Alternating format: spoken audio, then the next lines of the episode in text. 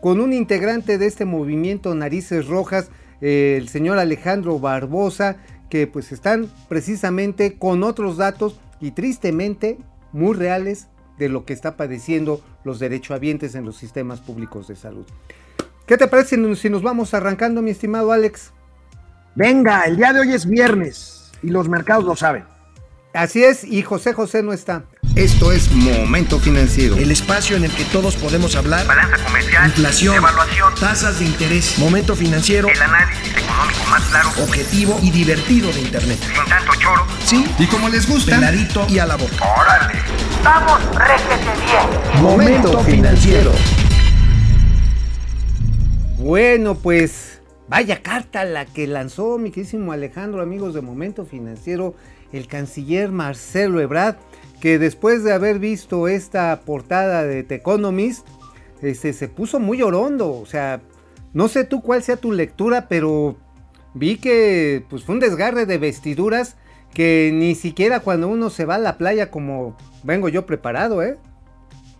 Bueno, pues sí, amigo, la portada fue muy dura, ahorita la vamos a volver a ver para recordarla. La portada del semanario Economist, que es el más importante, una de las publicaciones más importantes del mundo, ahí la tenemos, amigo. Y yo te, yo, te haría dos comentarios. Primero, eh, la reacción del, del, secretario de Relaciones Exteriores, Marcelo Ebrard, fue primero pues un como que, ay, no nos entienden, es que nadie nos entiende, es que nosotros estamos por los pobres.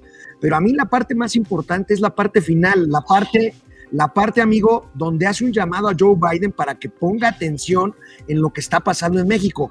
Cualquiera que, cosa que eso signifique, pues es decirle a Biden, ojo, que se te está armando el borlote ahí en la frontera sur de tu país. Ahora sí, ese mensaje que si bien es cierto que puede lastimar muchas susceptibilidades nacionalistas, pues que son precisamente las que ha tratado de mover el presidente acusando primero que Estados Unidos está conspirando con la oposición para ganar las elecciones el de junio, que si quieren tener el control gubernamental de los cielos del mundo, etcétera, etcétera. Este, pues ha dado pie precisamente a algunas observaciones sobre esta parte del editorial de este artículo de The Economist, eh, que dicen, oigan, pues los gringos no se tienen que meter en asuntos de mexicanos. Eh, yo creo que ese es un nacionalismo ya bastante, de, pues ahora sí que decimonónico. O sea, era el que te enseñaban a ti en la primaria, ¿no? así, es, así es, amigo. Oye, y este, pues tenemos la imagen de la carta del secretario Ebrard, que para empezar, amigo, viene. Qué, qué, malitos son en la 4T, amigo. Para empezar, se refieren, se refieren a, al señor editor y resulta que la, la editora del, del, semanario de Economist es una mujer. Después tuvieron que corregir porque pues se referían a ella como señor editor. O sea, como dicen, no sacan un perro, ya sabes a qué. Oye, es que como dijeron que la como se llama Jude, la, la señora editora ahí de The Economist, dijeron, Jude, ¿quién es Jude? Ah, el de la canción de los Beatles. Hey, Jude. Entonces dices, qué cosa, ¿no? Qué manera de Oye, amigo, meter las cuatro. ¿Y viste, viste la caricatura de Paco Calderón hoy en Reforma? Sí, pero compártela, compártela, échala, échala, échala. Vamos a verla, ahí está. Ahí está. ¿Cómo es? Ahí molécula con el señor Ebrard. The Economist. Rápido, pásame tu atuendo. Y ahí está nuestro queridísimo. ¿Cómo se llama Lord Molecula en la, en la vida real? Carlos Pozos. Carlos Pozos quitándose ese maravilloso atuendo que yo ya quisiera para un domingo. Este, luego, luego. Sí, sí, jefe, ahí les va. Oye, pero ¿sabes qué es lo más triste? Mira, Marcelo Ebrard considero que es de lo mejorcito que tiene el actual gobierno. Capaz, culto, con relaciones internacionales. Le han encargado de todo. Nada más que ahora lo encargaron ir a comprar cargamentos en el mercado del mundo mundial. Cargamentos completos, barcos, pipas de vitacilina. O sea, mandaron a una misión, ya se acabó. Y la verdad está en que cuando hace una argumentación económica, todos sus datos, amigo, no sé qué te parezcan, son falsos. Todos. No hay uno que se sostenga por sí solo.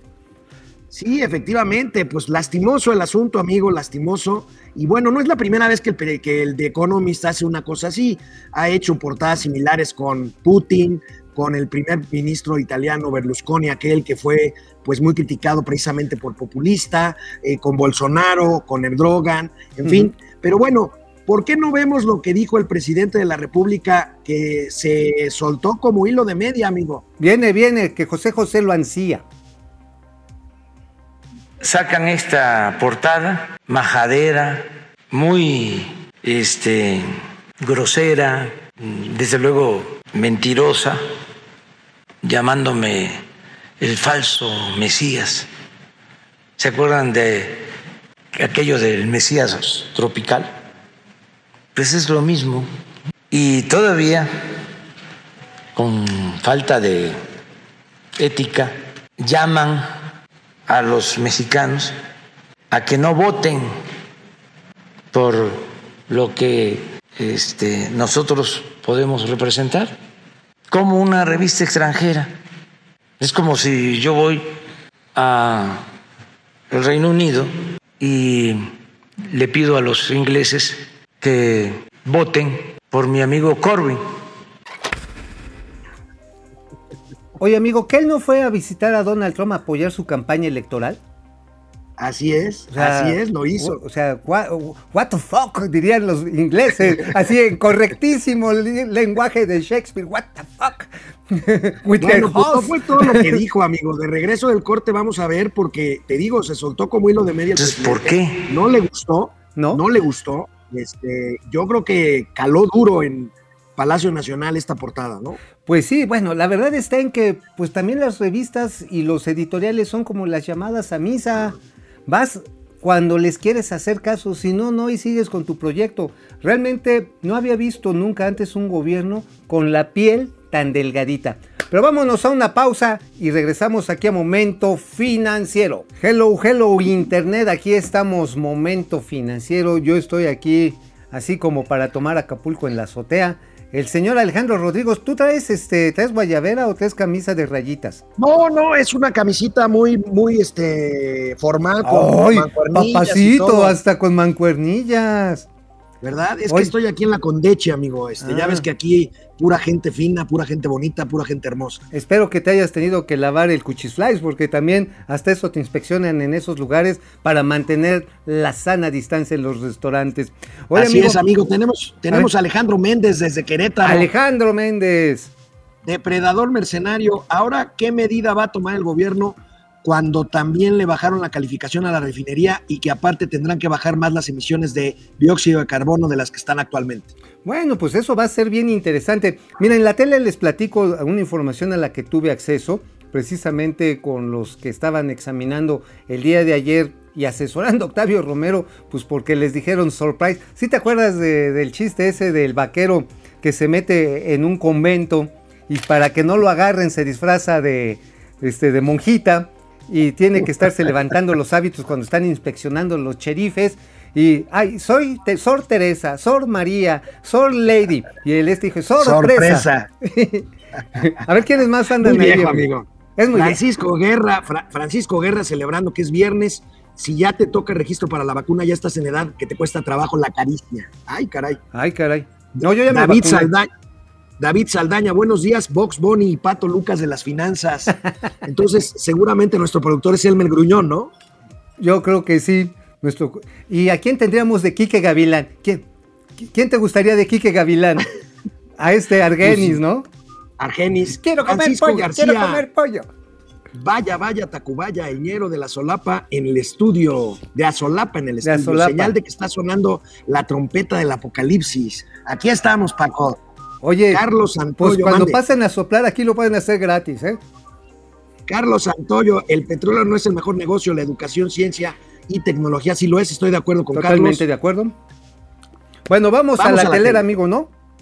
Vamos. Y como correctamente nos anticipó Alejandro Rodríguez, aquí mi camarada, bueno, no está aquí, está en la Condeshi, este, pues sí, el presidente se descoció contra The Economist, ¿no? Así rudísimo.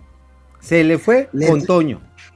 Le dedicó un buen tiempo. Vamos a ver otro fragmento de lo que dijo el presidente sobre esto. Era obvio, yo creo que hoy, hoy la expectativa de la mañanera era ver qué le contestaba The Economist. Vamos a ver este corte. Viene. Entonces, ¿por qué no respetan ni siquiera las formas? Pues es un estado de, de ánimo, de mucho enojo, porque este, se están llevando a cabo los cambios en el país. Entonces sus eh, representantes en México, intelectuales orgánicos también, defensores de la política de pillaje, de todo el saqueo que se llevó a cabo en el periodo neoliberal, el saqueo más grande que se ha llevado a cabo en la historia de México.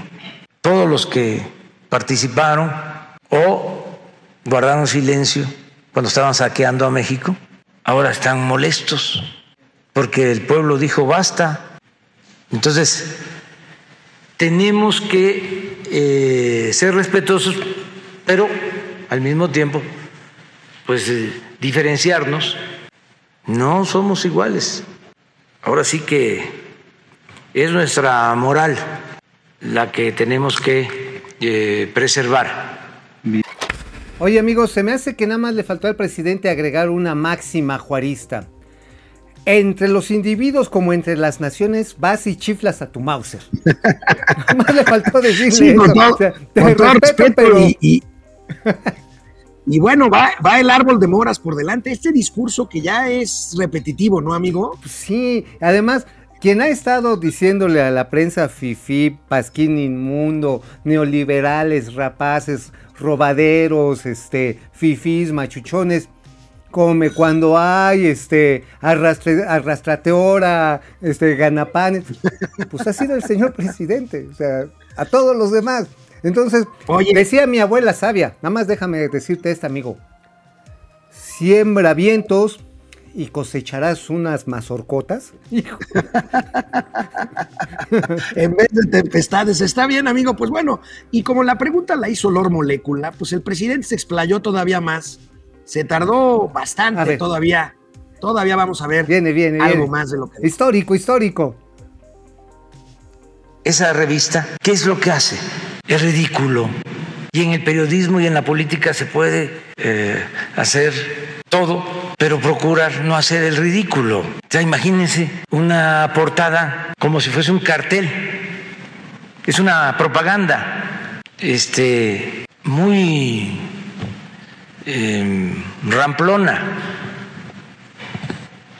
de Pasquín. Entonces eso no les ayuda. Si de por sí los medios de información están atravesando por una severa crisis de credibilidad. Esas revistas famosas están este, atravesando por una situación eh, crítica. Bueno, amigo, no me queda la menor duda de que la elegancia de Lord Molecula ni en Harrods, ¿eh? O sea, o sea, así, digo, si hay una manera elegante de... Yo me, me- me pregunto cómo estarán ahorita los del Financial Times, cómo estará precisamente The Economist, cómo estará The Guardian, hay otro periódico muy famoso en, en Inglaterra, en la Gran Bretaña. Deben estar este, anonadados, o sea, dicen, la torre, nos echaron así preocupadísimos al borde del llanto, dicen, nos aventaron a los molécula.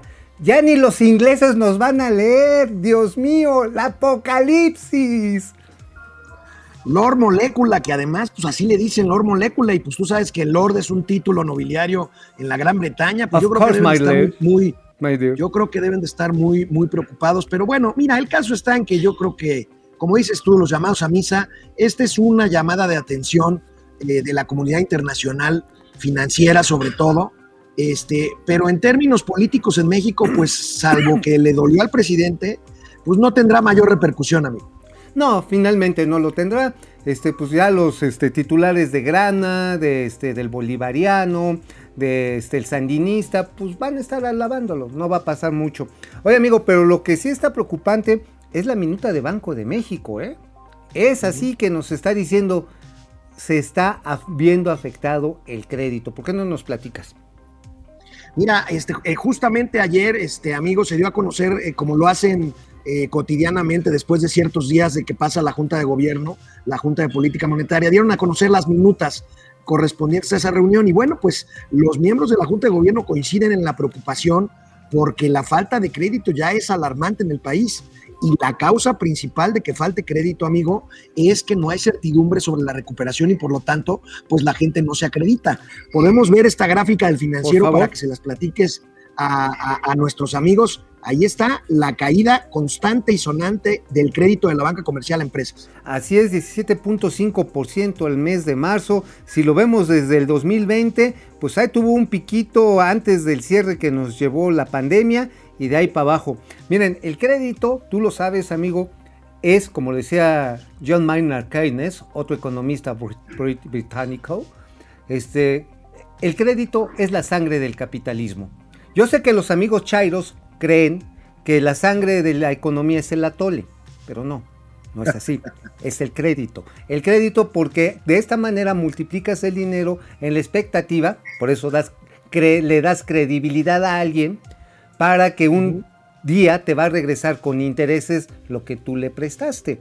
Y esto que estamos viendo, amigo, pues pone en severas dudas incluso la misma carta que escribió el señor, el señor canciller, en el sentido de que la economía mexicana va a crecer el 6%. Se le- Oye, Chelo, Chelo, no están pidiendo prestado, güey. O sea, No. ojo, buzo. Mira, vamos a ver, ¿por qué no platicas rápidamente ahorita esta tablita donde vemos la caída de crédito por sector o por tipo de crédito, amigo? Uf. Ahí tenemos, tú te sabes muy bien estas cifras, pero ahí están documentadas. Ahí están documentadas, no son datos FIFIs, es Banco de México. Del crédito a la palabra, es decir, el que va sin garantías, el quirografario, menos 32%, un guacamayazo tremendo.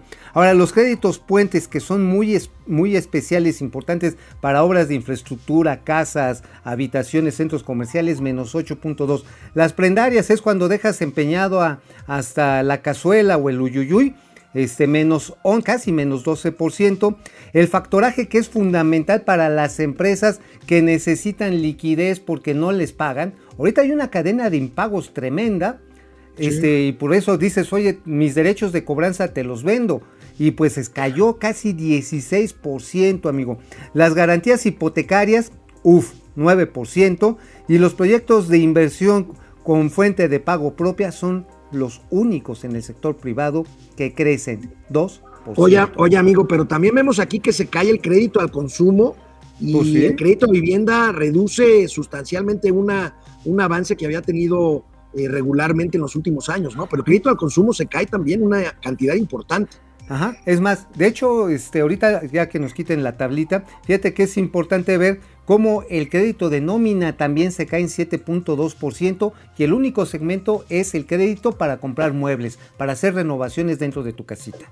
Nada más, ¿eh? Pues sí, pues sí, ahí está, ahí están las cifras, ahí está la llamada de atención.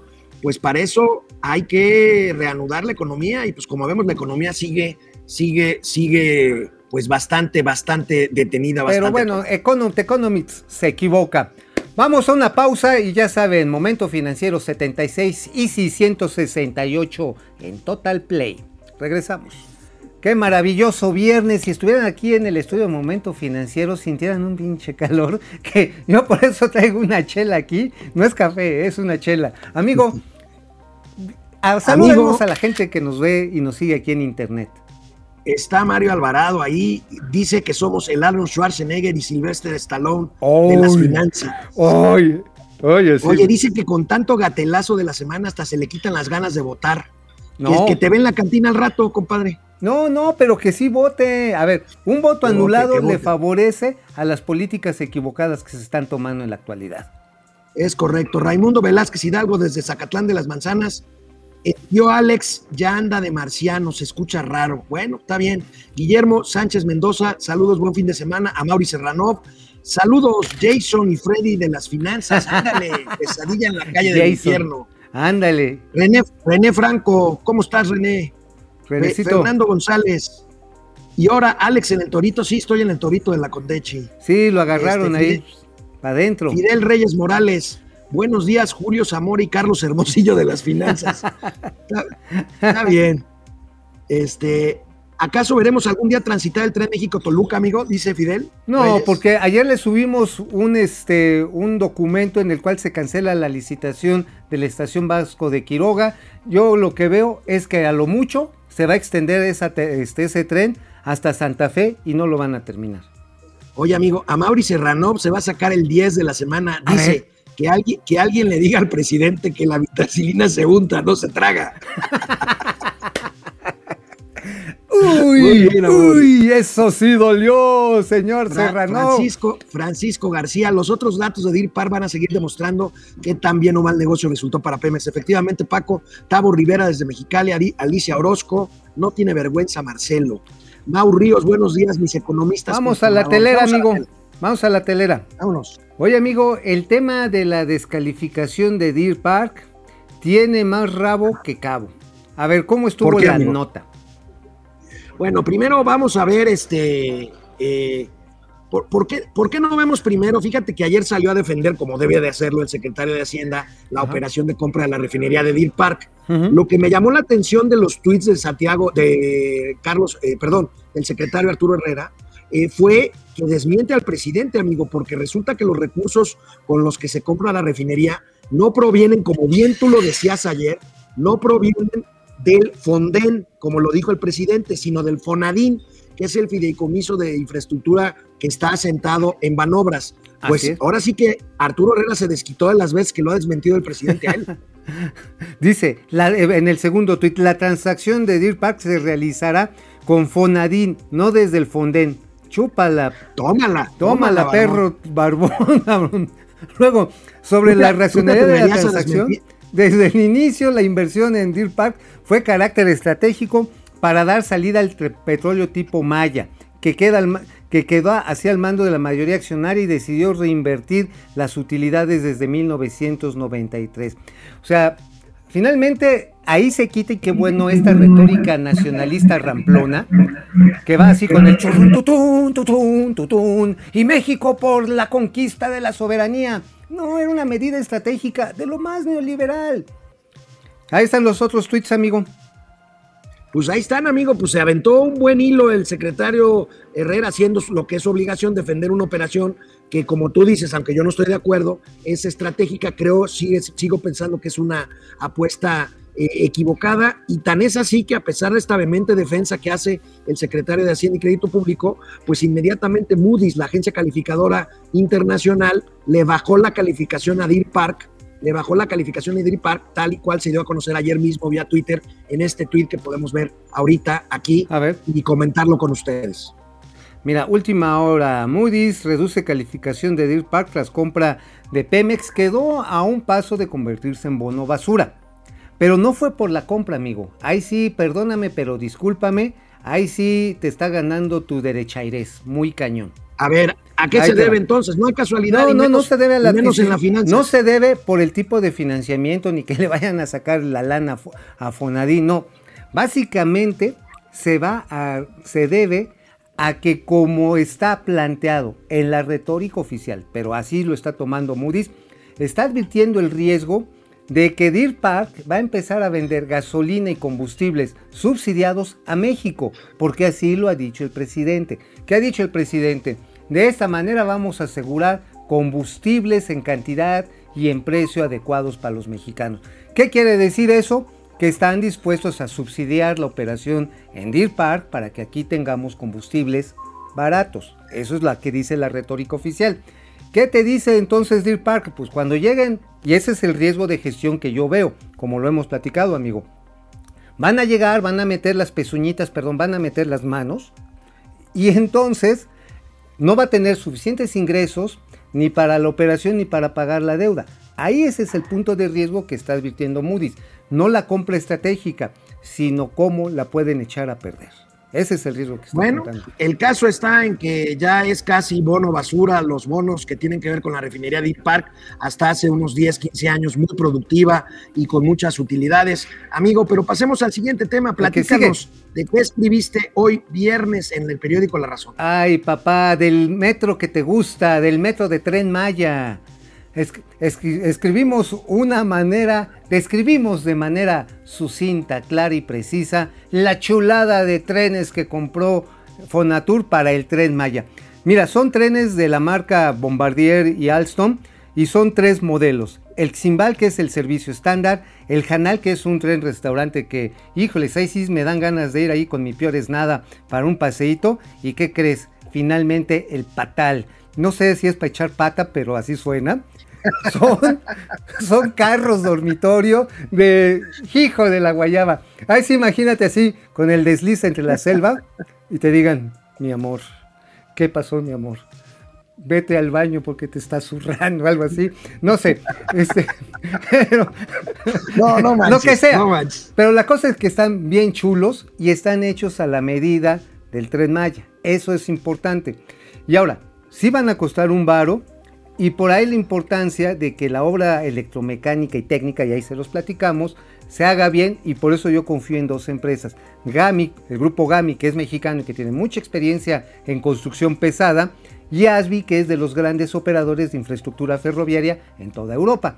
Entonces, yo sé que a ti te disgusta y a ti te gustaría que la gente siguiera viajando en burro, en camiones. Tú en tu calidad de, este, de conquistador de Tlalpan, pues sí, este, estarías muy contento. Pero yo creo que es el momento ya de un transporte digno, masivo en la zona. Vamos a ver, vamos a ver si funciona, amigo. Y hablando de transporte, Viene. pues un retraso más, un retraso más en la inversión física del Aeropuerto Internacional La Ciudad de México. Tú mismo nos decías hace algunos meses que estaba prevista una inversión grande para modificar, modernizar, pues muchos, muchas fallas que tienen las terminales 1 y 2 del Aeropuerto Internacional Benito Juárez en la Ciudad de México. Y hoy el financiero lo da a conocer. ¿Eh? Hay una falta de inversión, hay un subejercicio presupuestal importante en el Aeropuerto Internacional de la Ciudad de México, como que nada más les importa Santa Fantasía. Ah, totalmente. ¿Te acuerdas que lo platicábamos aquí, amigo? Tienen en calidad de perro desnutrido a la ICM. Y lo digo en serio, ¿eh? El ICM es como llegar al bordo de Sochaca. Llegas y apesta a calabacé toda la terminal, la 1 y la 2. O sea, horrendo. Los, este, los pisos están así como para ir en patineta. Y los baños, aunque ya los renovaron, luego te brincan los flippers, pero cañón, mano. O sea, porque el drenaje se sigue hundiendo, sigue yéndose en declive. Y pues es que esa terminal se está hundiendo, mano. Creo que tuvimos ahorita un problemita ahorita de conectividad con mi amigo Alejandro, pero sí, efectivamente, el tema de la inversión, de la inversión es bien canijo. Tenemos un reportaje en la nota de reforma. Mira, ahí está. Cayó 57% el gasto en seguridad aérea en 11 años. Por eso nos descalificaron. Amigo Alejandro, pues si estamos viendo que a final de cuentas no fue en el solamente en el periodo de la transformación moral, sino también en el periodo perro asqueroso neoliberal en el que se le cortó la lana a la seguridad aérea, ¿no? Pues sí, amigo, 11 años dicen ahí, ahí tendría razón el presidente en hacer lo que siempre hace, que es echarle la culpa a gobiernos anteriores, pues parece que ahí reforma y además la sorpresa es que lo publique reforma este pasquín inmundo nacional, este, pues que, que el problema de la falta de inversión en seguridad aérea y en cumplir regulaciones de aeronáutica civil internacionales, pues viene desde hace 11 años y no de tres años atrás, que es lo que lleva a la cuarta transformación. El caso, amigo, es que es que ahogado el niño, pues tapan el pozo, dicen que ahora sí le van a echar ganas para recuperar la certificación de la Federal Aviation Administration de los Estados Unidos. Mira, no quiero decir el nombre del director jurídico ni tampoco el del director de seguridad aérea de la FAC, porque si no se va a enojar el ejército. Pero a estos les valió queso, ¿eh? Me estaban ayer chismeando mis amigos de las aerolíneas que dijeron, ajá, sí, sí, la descalificación. Este, nos vemos este, después del 6 de junio, ¿no? Mandando a volar las órdenes del secretario Jorge Arganis. Como son militares, les vale ma- les vale nada, un pepino, el mando, el mando civil. Entonces digo, iba a decir una cosa que se festeja No, el no, 10 de no, amigo, mayo. por favor. El 10 de Ya mayo. has dicho, ya has dicho muchas barbaridades en media hora de programa de viernes. Sí, ¿verdad? Me haces falta, Alejandro. ¿Por qué no estás aquí para contenerme? ¿Eh? Mi vida. bueno, vamos a una pausa. Ya saben, aquí momento financiero, economía y finanzas, para que todo mundo le entienda. ¿Hasta quiénes, amigo? Hasta los flippers. Hasta los flippers le entiendan. Vámonos a un corte. Mi Amigo, pues estimado amigo, a- ¿quiénes están ahí en internet aquí este viernes Ay, un de chorro, verano mano. ¿Qué, qué tal la frase que se aventó a Mauri Serrano contra la con, con- con la penicilina? Carol Gutiérrez desde Veracruz. Eric Rodríguez desde Chihuahua, Ari Loe, atento, mis señores. ¿Quién necesita vitacilina ahora? ¿Tú necesitas, amigo? Este, no, yo ya me la pongo para como bronceador. Ya. Ok, Ar- Armando de los Santos, escucha con eco. Carol Gutiérrez, alguien que le lleve vitacilina al presidente. Pues sí, está- sí estaba enojado, ¿verdad? No, pues por eso Marcelo salió ahorita a hacer una compra internacional de vi- vitacilina. O sea, sí se necesitan varios miles de galones, ¿eh? Pero así. Bueno, el presidente bromeó con eso ayer, que iban a comprar el laboratorio de. de Nada más que se la recetaron Made in England. Y, y si la rifan, Y si la rifan, pues también, ¿no? Igual de a cuántas nos tocarían por mexicano. pues quién sabe. Jorge González Franco, Archie y Torombolo de las finanzas. Saludos desde Ah. León. ¿Te acuerdas de Archie, amigo? Sí, claro, claro, era muy bueno. Bueno, pues Jorge González, yo creo que ya se vacunó porque Archie es viejísimo, ¿no? No, bueno, Archie es este de cuando yo estaba en el kinder. ¿No te acuerdas? Oye, amigo, para, para que estén atentos nuestros amigos de internet, Oye, pero ¿sabes yo ¿Tienes sí con quién tenía sueños húmedos? ¿con quién? Con la Verónica. Y no, y ¿sabes qué también? Con Sabrina la brujita traviesa. La brujita traviesa. Sí, Bueno, esa. oye, amigo, ¿por qué, no, ¿por qué no les platicas a nuestros amigos de internet con quién vamos a hablar ahorita en la tele regresando del corte? Vamos con Alejandro Barbosa, él es integrante de este colectivo Narices Rojas que está pidiendo, exigiendo, reclamando que haya medicamentos en la cantidad y calidad necesaria en los hospitales públicos. Vamos a la entrevista, ¿eh? Quédense aquí con nosotros. Ya estamos de regreso a Momento Financiero, lo prometido es deuda. Tenemos una entrevista necesaria, obligada, con uno de los integrantes, uno de los promotores de este colectivo Narices Rojas, amigo Alejandro, que están, los dos son Alejandros, ¿verdad? Tenemos, está tu tocayo, Alejandro. Hola, Tocayo, ¿cómo estás? Hola, ¿qué tal? Un gusto saludarlos, muy buenos días. Muy buenos días. Alejandro, este, bueno, Alejandro 1 o Alejandro, Alejandro Barbosa. Este, platícanos, ayer el presidente y el secretario de salud dijeron que ya estaba solucionado el abasto de medicamentos. En tu experiencia, ¿esto es verdad o es mentira? Es totalmente mentira. Nos han prometido esto durante dos años. Hemos tenido tres eventos que se han marcado en la problemática. Estamos hablando de junio, julio del 2020, cuando eh, la esposa del presidente hizo un mensaje bastante duro de que ya no es médico, si usted sí atiéndalo usted. ¿Se acuerdan de ese evento? Sí, Pues bueno, ese día en la noche, eh, la Secretaría de Salud publica en su página, se garantiza el abasto de medicamentos. Luego, en octubre, sucede el famoso robo de medicamentos en una eh, empresa que no tiene nada que ver con oncológicos, desaparece este producto, no sabemos si realmente existió o no, y vuelven a sacar el mensaje, se garantiza el abasto de medicamentos. Ayer, 27 de mayo, por fines políticos, evidentemente, estamos en plenas campañas, lo mismo lo dijo el presidente, son tiempos electorales, así es esto, y lo entendemos, pero no se vale prometerle a la gente algo que durante dos años no han cumplido. No hay medicamento en los hospitales ni para niños ni para adultos. Y aquí es donde yo quiero hacer un, remarcar el problema.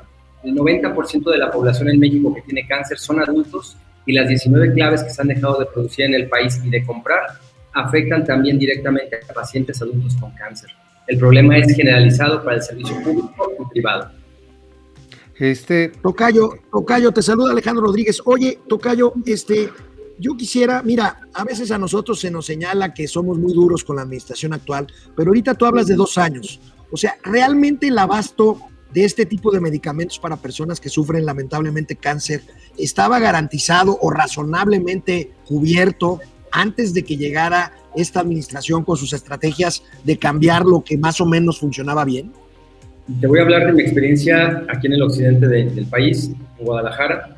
Eh, no, yo tengo 11 años con la organización, yo soy el fundador, director de Nariz Roja, y nunca habíamos gastado una cantidad como la que te voy a mencionar ahorita. En el 2019 gastamos medio millón de pesos en medicamentos durante todo el año. En el 2020, 7 millones 100. O sea, de ahí una pequeña organización en el occidente de México, sumadas a todas las demás, estamos hablando de un bronconón grave, grave, gravísimo. Antes sí faltaban medicamentos, pero era porque quizás el laboratorio había tenido problemas para la venta o para la producción, pero era uno, eran dos. Eh, a veces los problemas de los pagos del Seguro Popular. Aquí en Guadalajara seguido teníamos marchas porque reclamaban los hospitales el pago. Al final se liberaba el pago y santo remedio.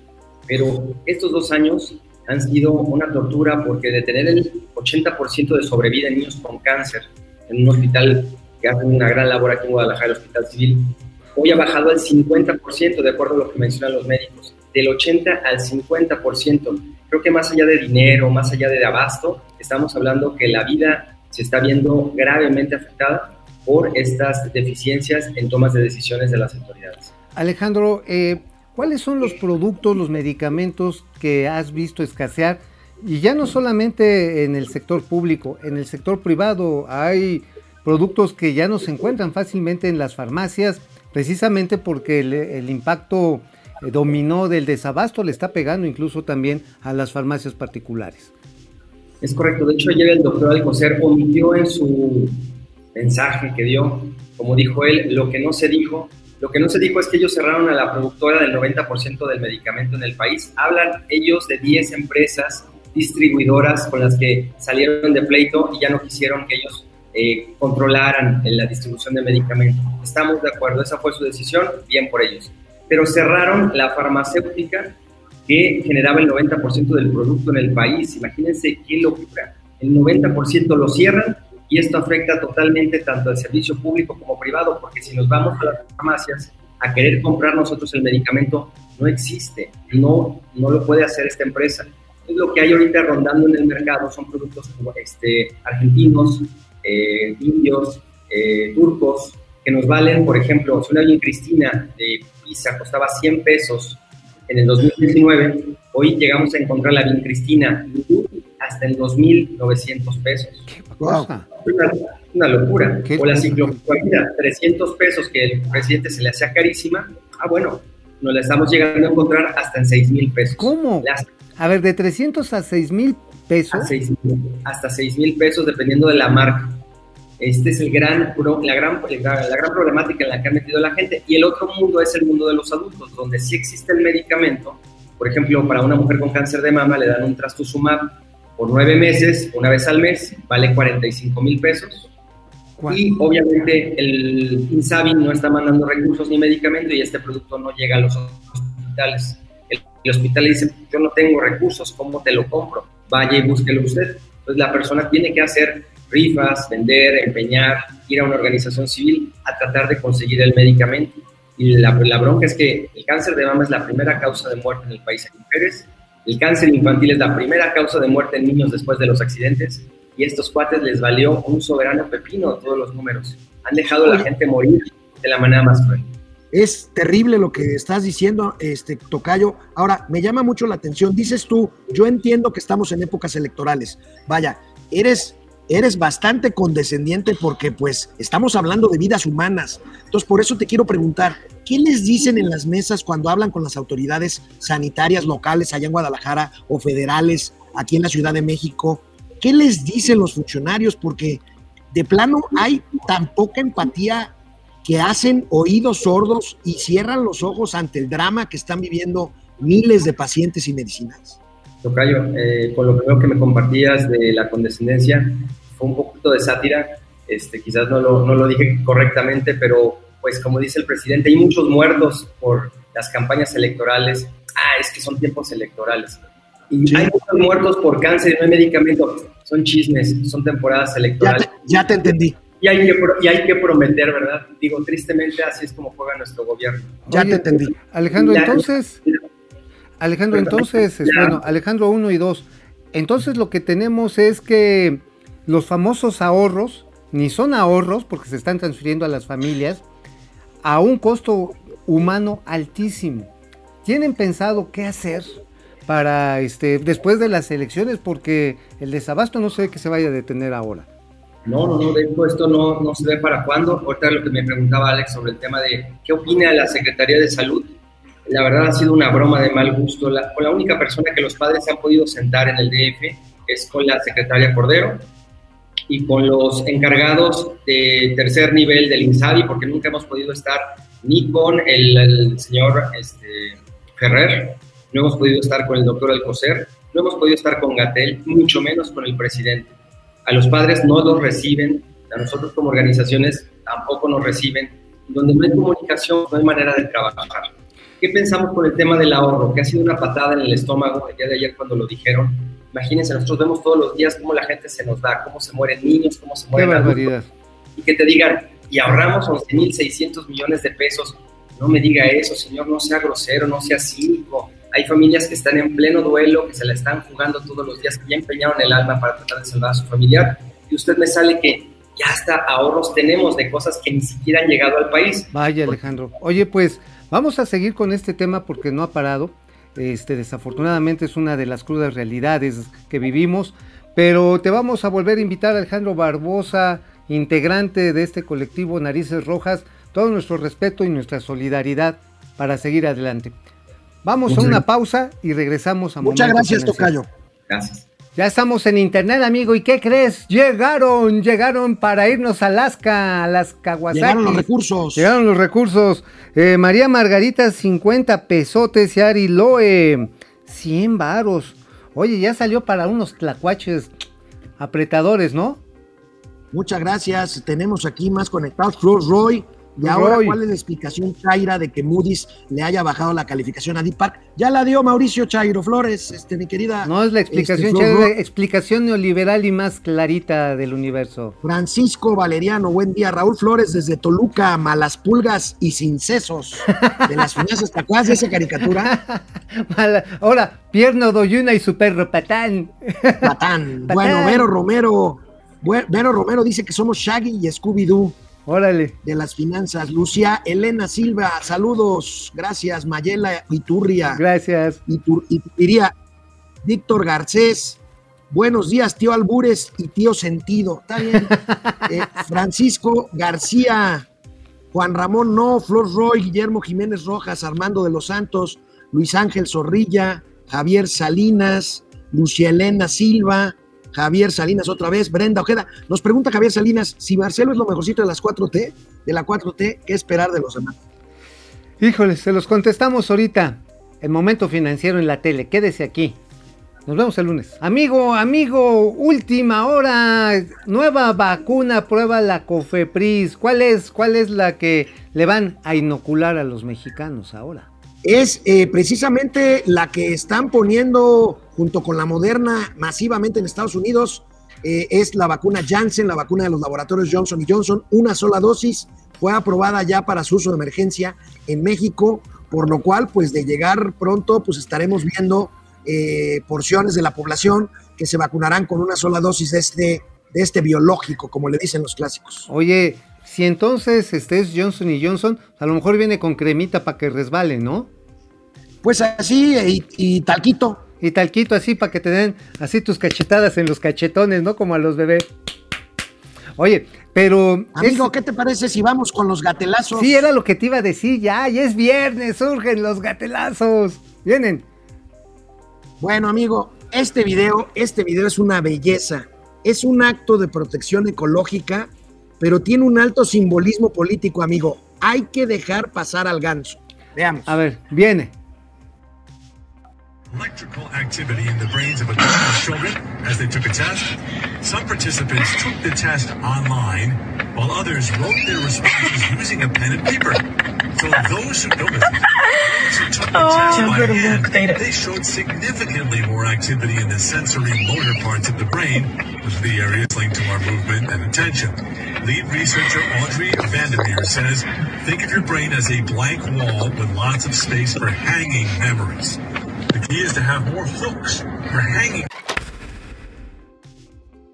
Oye, ¿no es eh, la comitiva internacional en busca de dotaciones masivas de vitacilina?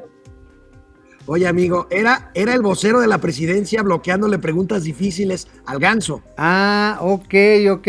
No, pues sí, y además ahí iba Lord Molécula, la del corredor keniano, Así es. el falso pirata, todos estos. No, hombre, qué bonito se ve, realmente, ecológico. Oye, amigo, Ey. vienen, vienen cierres de campañas, terminan el próximo miércoles y la lucha está a todo lo que da. Veamos a la candidata Lía Limón en, al- en la alcaldía Álvaro Obregón frente a su oponente, el señor Santillana, que es de Morena. Vamos a ver Viene. esta pues sacudida. Que nos explique, Lía, qué pasó con el ABC, con ese sistema de guarderías que la Auditoría Superior determinó que son fraudes millonarios. Y lea un poquito más, no sea ignorante. La guardería ABC era del IMSS no de Cedesol, yo estaba a cargo de las estancias infantiles de Cedesol, que Morena canceló, dejando a 330 mil niños sin espacios de cuidado infantil y en Álvaro Obregón a 2 mil, que tendrán becas. Cuando me preguntan con qué voy a pagar las becas de los 2 mil niños, con lo- la mitad de lo que Laida se gastó en las escaleras eléctricas, que nunca escuché a usted, por cierto, como diputado, cuestionar a Laida Sansores. Seguramente, en lugar de atender su actividad, estaba en el bar La Corbata. Con la corbata no se metan, por favor. Acompañado por fines decanes. Chupe dos La- por la uno. Y si quieres chupar gratis también, amigo. ¿Qué- qué onda? ¿Cómo ves? Oye, oye, dura Lía. Yo no me lo ves a tomar a mal, pero yo no me echaba un tiro con Lía, ¿eh? No, no, Lía le pasó ahora sí, a Lía le puso un limón ahí al gordito este. Mira, lo dejó así luminoso como bola de boliche o bola de billar negra. Así. Lo Oye, así. Amigo, y tienes que ver, amigos y amigas de Momento Financiero, tienen que ver este spot electoral. No tiene, no tiene desperdicio. A ver, Es malísimo. a ver, viene, viene, viene, viene. Ah, ah, es un estilo, dice, de lo pinche peor que se ha visto en No, Víctor no, Castro. no, pero ¿no tenemos el video? Uy, Uy, uy, uy. se uy, no, pues ahora sí les vamos a Es que- quedar. no, Ajá. Bueno, nos no, echamos no, a las redes. Pero a ver, que- platícanoslo ya que nos quitaron el gusto de poner el video. No, pues es un candidato hablando ahí de cereales, pues dice que son malísimos los prilayos, este, habla de otros, este, ahí te acuerdas del tigre Toño, en fin, Ajá. pero no, no, no, esto no se cuenta, esto hay que verse, entonces se los prometemos en las redes. Mejor el lunes, sí. Porque este cuate, si fuera. este ¿Cómo se llama este candidato de Morena?